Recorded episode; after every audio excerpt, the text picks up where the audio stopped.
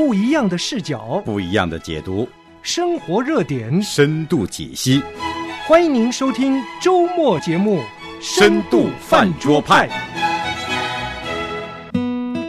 身份在那儿，第二步才做我要做符合身份的事情。不是你不会，是你不屑于做了。Hello，大家好，欢迎回到深度饭桌派，这里是饭桌下半场。饭桌上正在展开的是再见爱人的分享节目，爱在深秋，爱在深秋，阳光必须插嘴了，等你再问我，我老忘。这节目都快播完了，名字还记不住，主要是现在已经进入冬天了，饭菜太多了。饭桌太丰富了，主要是。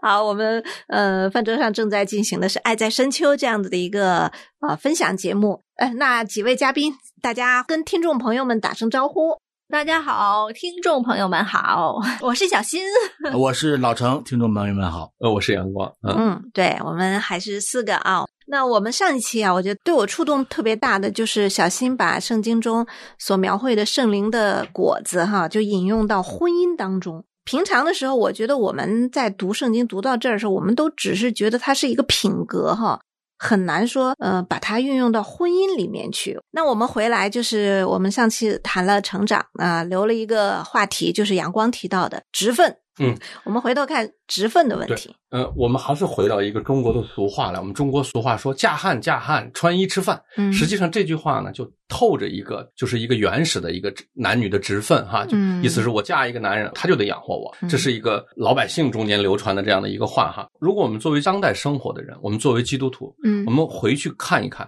神在设置婚姻的时候，神在创造男人和女人的时候，他其实是有很多的不同的。是这些不同，直到今天也是符合社会学家对这个男人和女人构造以及他们大脑以及他们个人的个性的一个观察的。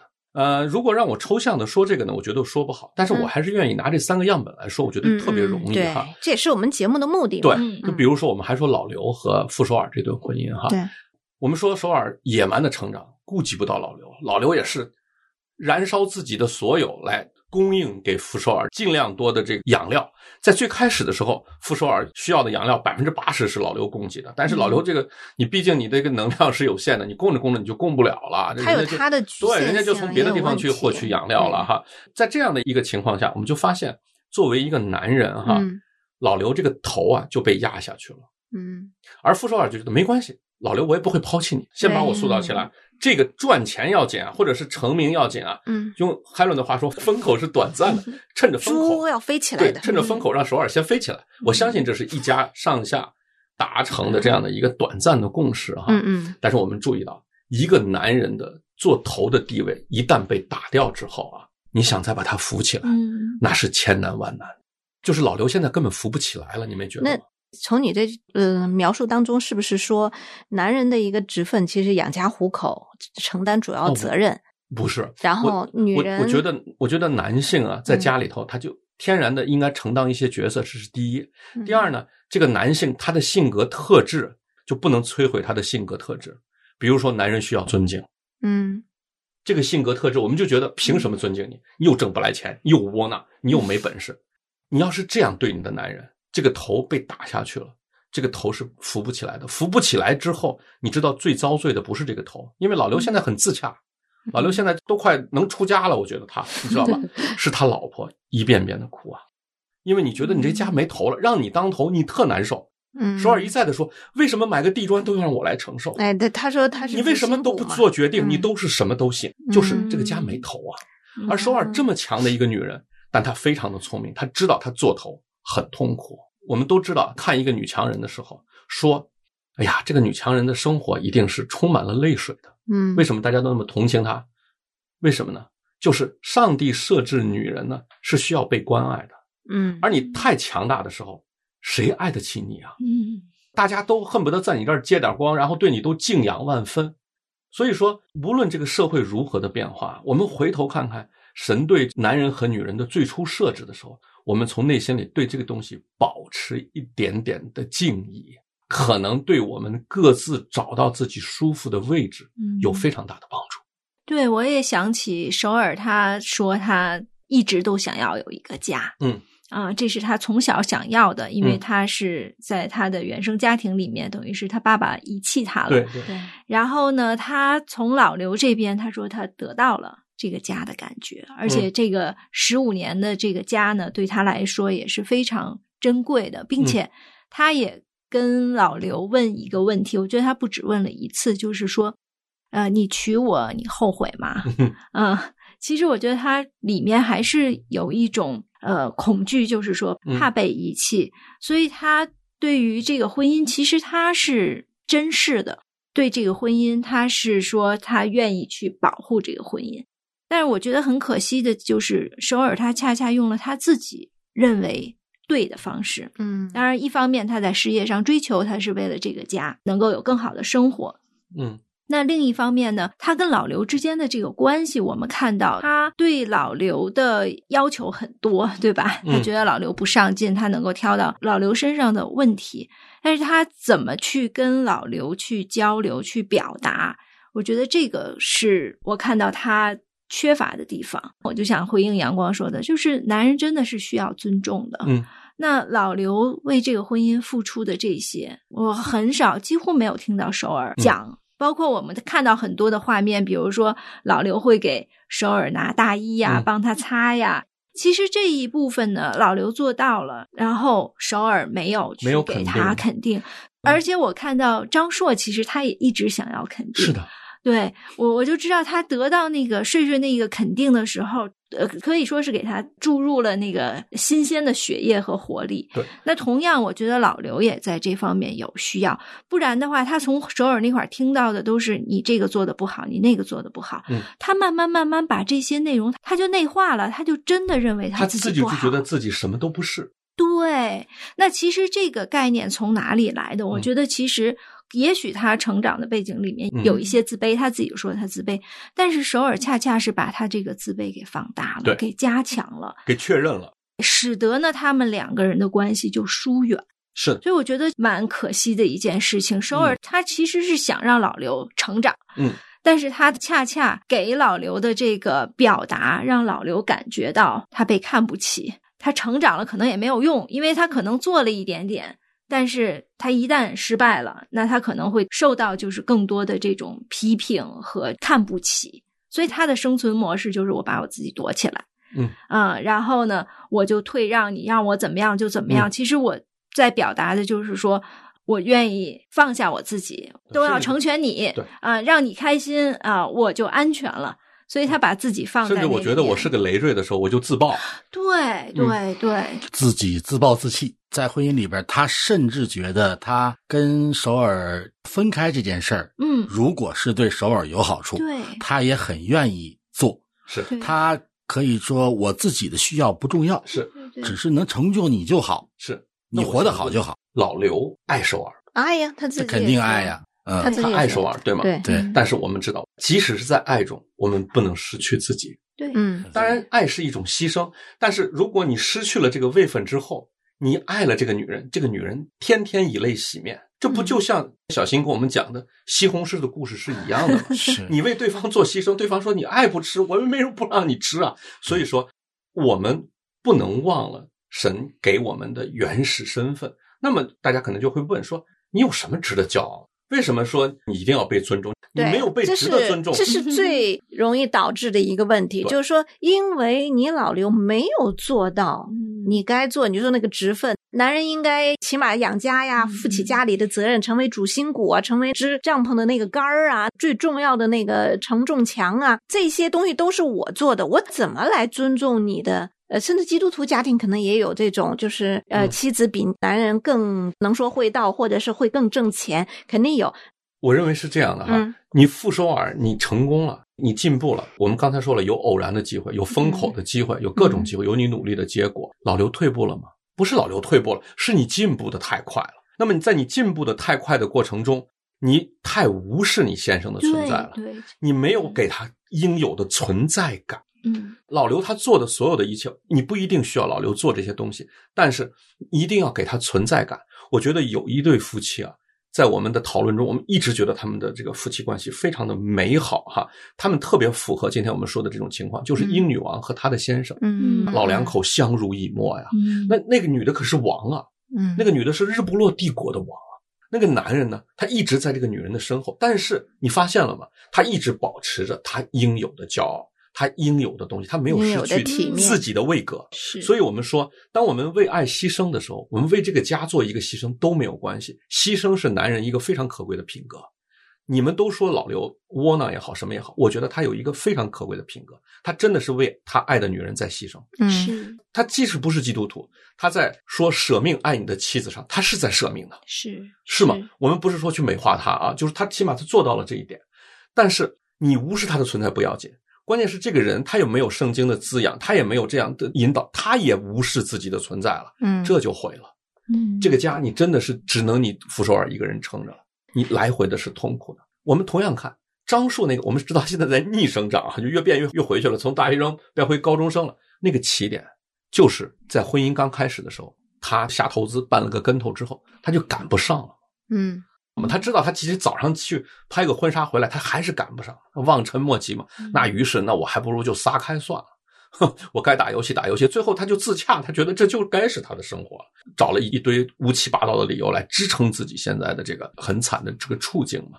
我们不是说男人该被尊重，男人该被尊重是神给你的，是神给男人的，但是男人不要亏缺了神给你的荣耀，你一定要在生命中做出当被别人尊重的这样的特质来。我们知道对男人的要求，就当你们女人去评价一个男人的时候，啊，这个男人啊不讲卫生啊，或者这个男人有各种毛病，这个男人爱说脏话，可能都是毛病。但是当一个男人身上他没有该具备的，比如说担当、责任感、嗯忠诚、呃心胸宽阔，没有这些特质的时候，嗯这个男人我们就觉得他是在男人的这个整个的这个定义上有点问题的。嗯那么现在社会的教导出现问题了，社会就鼓励男人女性化，女人男性化。嗯不光是在外表上，甚至在性格上，嗯甚至我们在西方，我们还是在性别上都要自己选择，嗯对吧？嗯这个是真的是和神的心意大大的相违背的。不瞒你们说，我在看这节目的时候，我一直觉得老老纪有哪儿不对。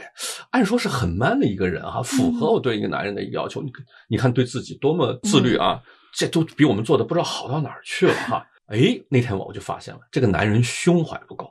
当然，圣经里没说男人应该有宽广的胸怀，但是我们知道，神给我们一个质朴的概念里，男人该有的一个特质。嗯你看，他就缺这个东西，他缺这个东西以后，他在一系列的生活中都反映出来，就成为他做一个受人尊重男人的一个限制条件了。就是说，基督徒来讨论婚姻关系的时候，我们要确立一点，就是男人是作为头的，嗯这是上帝设立的这个头，而且这个头并不是说你做到了什么才成为头，而是因为你是男人，你俩结合起来，你是这个家的男人，那你就是这个头。反过来。呃，世俗的包括傅首尔啊，包括这些婚姻样本里面的女人们，评判家里头的头的时候，是以做到什么，比如说傅首尔，我都做到了，你该做到的你没做到，那你就不是头，我就不能把该给男人头的尊重给你。嗯，呃，这就是阳光所说的职分的缺位，使得男人荣耀的缺失，也使得这个头就抬不起来。这个里面不仅仅是女人的问题，嗯，但男对对对我知道。我刚刚一直在想，那那这个头到底在代表什么？是不是他应该做什么？他应该做什么？我听到后来我才知道，我觉得就像神对我们一样，就是当我们信耶稣基督的时候，神就称我们为义，也是神 并不是说你先做到了什么，嗯你先成为艺人，对，然后你才能成为艺人啊。而是说我先称你为义对，这就是那个名称或者叫那个职分的那个意思。那同样，上帝设立婚姻里面，男人就是头，不管你男的长得有比女的还娇小对，或者是男人啊智商还不如女人，嗯但他就是被神设立为头的，这个职分就在那儿的。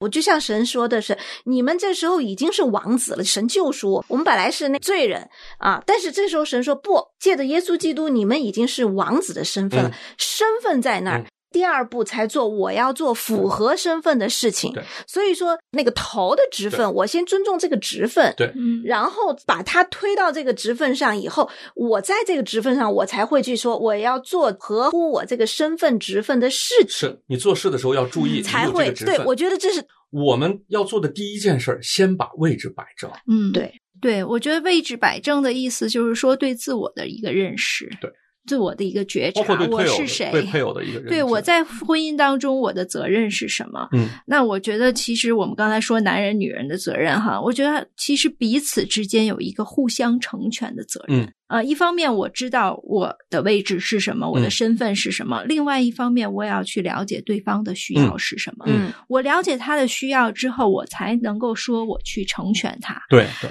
我们看到刚才用老刘和首尔来说，那首尔不断的批评他，嗯，那其实这是一个拆毁。对。然后呢，老刘呢也不表达，然后就一味的就是说躲避呀、嗯其实这也是一个拆毁。嗯。那我们积极的来看，我们怎么去彼此的成全？对对。那我觉得刚才我们谈到，就是男人他有需要被尊重。被认可、被肯定我们看张硕已经很直白的说：“哎呀，心里我就没一点对的嘛。对，无论是当着面儿还是在背后，他都说：“哎呀，我真希望睡睡能够呃夸我夸夸我。”我们大家可以想象一下，睡睡知道不知道这件事情？嗯我觉得睡睡是知道的，嗯，但是对于知道张来说，硕希望他夸一下，对但睡睡的一百句都等着你有什么值得夸的？对，对这是我们女人的逻辑。所以我们今天要告诉就是，你想当头，他凭什么值得你夸？是因为上对帝让他对让，你先说夸他职分的这个对问题，这是哎对他的滋养，对对，这是对他的一个照顾，然后这是能够成全他的。但是从我们的习惯里，我们关键点，我说这一点有用吗？对。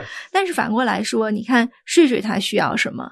他提了好几次那个鲜花的事儿哈，对对对你可以给他需要妈妈买，关爱嘛？需要关爱，而且呢，跟男生们讲，就是当你的妻子直接跟你说她要什么的时候，那其实那个可能有的时候，呃，已经晚了，已经晚了老师，。你觉得是对小新来说，你给他一一束花更重要，还是给他烧一锅汤最重要？我们往往是选择给他一锅汤。呃，他会跟我说，成年人不做选择题，你都得给我。呃，最好是一锅汤里边泡着一一枝花啊。不过我我想说一下，就是我觉得，嗯、关于礼物这些，我老公更干脆。我老公真是直男哈，这就马上圣诞节了，不是？啊直接问我你想要啥？啊然后我我心想，人家都直接问了，要以前他要这样问我，要气死我，你知道不？我 对我想要啥，你不会猜呀、你爱我你就猜得到。然后我一看，对，咱不是被训练过了吗？哈，我就直接讲，我说行，那我就想要一个运动的那个表哈，就能测心数什么什么的哈。他说行，那我就给你买哈，他就开始在网上找哈，就最后买了，昨天到了，嗯然后人家拿着那个盒子问我，哎，我要不要现在就给你？我还是等到二十四号的时候再给你，就。是这个话。我说现在给你还是那个圣诞节给你啊？我觉得我现在直接给你就行了。我说老公，能不能还是注重点仪式感啊？你能不能包一下，然后圣诞节的时候 给我，我我在这儿要给 Helen 点一百个赞，是吧？哎因为我觉得对于女生来说，其实这是一而再再而三的在这个很重要的事情里面被挑战。但是我觉得你你有那个忍耐、恩慈、良善，好了，肯定是你给买一束花儿比给他呃煲一锅汤效果要好。但是我总觉得生活中更需要汤。所以这个就是啊，咱们都有进步空间。嗯就是真的，我们女女生希望，我们嗯希望你花心思来了解我。是是是，这个不是标准。对，因为我对我老公太了解，他真是是直男，直到这个地步，直接问你，然后直接说直接丢给你算了，嗯还整那么多花样对啊，人还没有把信用卡给你呢，你自己刷。对，反正我是觉得这种事儿真的挺微妙的。我跟小新的关系中间，我就觉得是谁先踏出这个宽容对方这一步嗯啊？这个我觉得特别关键。嗯，你婚姻里边必须得有这样一个人。嗯，呃，我觉得在婚姻里边，两个人都有这个责任，嗯都有这个义务，先去跨出这一个步。嗯当意识到对方得罪自己，或者说这个事儿没有尽善尽美，达到自己标准的时候，能有一个先宽容、包容、忍耐的心。我到现在还认为不是意识问题，我认为人都会，因为我们在追求对方的时候，那那时候像张硕那会儿做的非常棒啊，嗯对他也是这样才得到睡睡的芳心的，对不对？嗯那你能说他不会吗？他会的，嗯而且他用教吗？他不用教。包括他们那会儿回忆他们那些恋爱时候的一些片段，嗯发的微信呀，呃，老纪跟诗情之间的那些昵称啊，小灰灰啊，嗯什么这些东西，他们都会，而且都经历过那个时间。但是到现在都成了低能儿一样，都对这方面都不屑一顾了。不是你不会，是你不屑于做了，是你认为这件事儿我已经完成了这个目标了。起码可以检验出来，你当初做这个事儿并不是出于本意，你是有了其他的目的，嗯你的目的达到了，就没有这个驱动力了。问题就是这样，婚姻，它就是要我们把当初恋爱的对对方那个专注力由假的变成真的，对变成那种随时的对对方爱意的流露，对嗯不再是刻意了，对，而是随时随地很习惯的对让对方表达这种尊重，表达这种爱意。对，但是我觉得这是理想婚姻。但我觉得实际层面的时候，我们还是要接受这个差距和落差的。毕竟不是恋爱毕竟不是恋爱，我们还是回到人性。圣经说的很清楚嘛，就是真的不要寄太多的希望。我跟你们说一个事儿，另外一面哈，我有个朋友啊，一帮女生在一起，就在那使劲谈浪漫，然后就批评他们的男人不会送花，不会送礼物，就和你们刚才一样。然后我们那个姐姐就站起来就说了，说我谈过一个意大利人，你们想的浪漫他都会，嗯每天下午在院里头给我弹琴呢，但他吃一个披萨两块五，他还要跟我分开，他不愿意多出五毛钱。他说：“你们光要的那个浪漫啊，它不是生活的全部。当然，我们中国的女性可能在这方面得到的这种关爱更少一些哈。我我们这个大男子主义可能更多一些，我们换装换的男人换的更彻底一些啊。这个之前如此的殷勤，让这个女人们在婚后就觉得落差极大哈。嗯我就想起来，睡睡有一次指责张硕，他说：“张硕，我觉得我特看不起你，我为什么大学的时候看得起你？就在大学那么苦，你都不向家里伸手要钱，你到现在三十多岁了，你开始伸手跟家里要钱，你要不要脸？这其实真的，他是在用上帝设置的那个男人的那个标准在衡量她的老公。我们原始的这些很朴素的对男人、女人的这些定义啊，嗯我今天我觉得人们现在要推翻那个定义啊，要千万谨慎。那个定义来自非常神圣的地方，有着很大的道理在里面。不要以为只要把旧的东西就都给它砸砸碎，那嗯那真的是人要在里面不胜其苦。我觉得刚才阳光说的这个睡睡对呃张张硕的这一番话哈，那我们可不可以就着刚才讲的那个成全的态度来讲哈？嗯听到睡睡这个原话的时候，理儿是那个理儿，嗯，但是呢，我想。听的那个人听到的时候，听到的是一种批评，一种嫌弃。嗯，对。啊，嗯和一种看不起、辱骂辱骂。攻击羞辱，对对。对，那你觉得就是张硕在听到这些的时候，他会产生那种自省，说：“哎呀，那我真的是呃这方面我不对，或者是缺乏。对。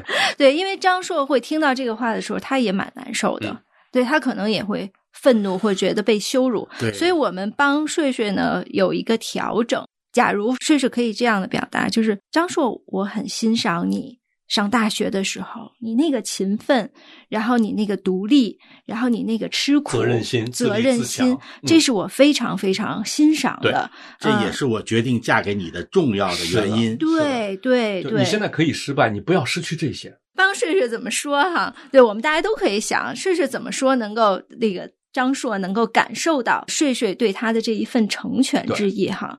但是我们刚才一直在强调尊重这个事情啊，尊重这个事情呢，我觉得一定大家要在拿捏这个尺寸上呢，要拿捏的准。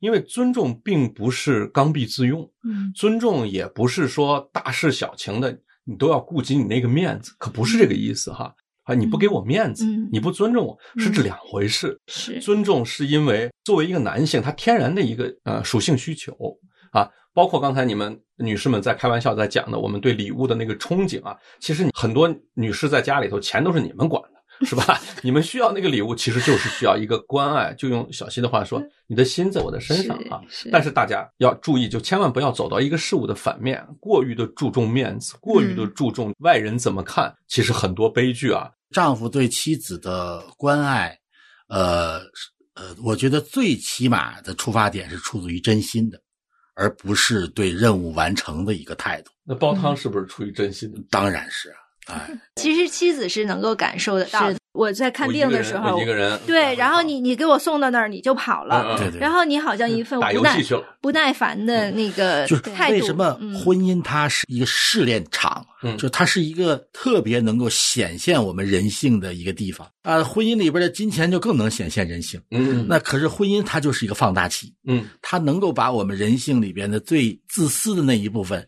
显现的淋漓尽致。嗯。啊，血淋淋的呈现在对方面前，嗯。以至于对方觉得你根本就不是婚姻之前那个人。嗯，老陈这个话说的好，嗯。不光是呈现在那个人面前，作为一个基督徒来说，你是把你的人性呈现在上帝的面前。是的，包括自己面前，对我在婚前我都不想，我还能说出这么混账的话来对，我还做出这么混账的事儿来。对，所以王世清老说一句话，说我怎么变成了我不喜欢的人？哎，对是是，在婚姻的试炼场这个里面，嗯我觉得靠着自己啊，嗯，靠着这个人性的黑暗呢、你真的走不出来。对，所以我自己有一个总结哈。婚姻是上帝设立的，所以说上帝对妻子的职分和丈夫的职分是神圣的。不管你进去的是什么样的人，嗯啊，能力如何，跟这个一点没有关系。嗯当夫妻两个人一男一女进入到婚姻的时候，各自就领受了这个神圣的职分。那不管是作为妻子还是丈夫，每个人。因为我们尊重上帝，所以说我自己也要尊重我自己的这个职分。嗯我觉得只有先看到职分的重要性，我们才能说哦，我来看看这上帝对这个职分的要求是什么。嗯哦，原来上帝对丈夫这个职分的要求是要有责任心，嗯要有担当，要护家，要嗯有胸怀。要这个为了你爱的人舍己。嗯因为我尊重上帝，所以我看重这个职分，所以说我愿意在这个上面嗯去做，而不是因为对他值不值得？值不值得。嗯对对对对同样，妻子也是，因为我尊重我的神对，呃，我也尊重我做妻子的职分。嗯是我首先也要尊重我妻子的，那我就要看上帝对妻子的职分的要求是什么，嗯那我就尽量去按照我这个来去做。嗯我觉得这是不是真的是一个良性的了？说的非常好，我加一句，嗯就是不论我是一个丈夫还是一个妻子，我是耶稣的门徒，是嗯那么我在这个婚姻中，我就要坚守下去，嗯无论对方做什么，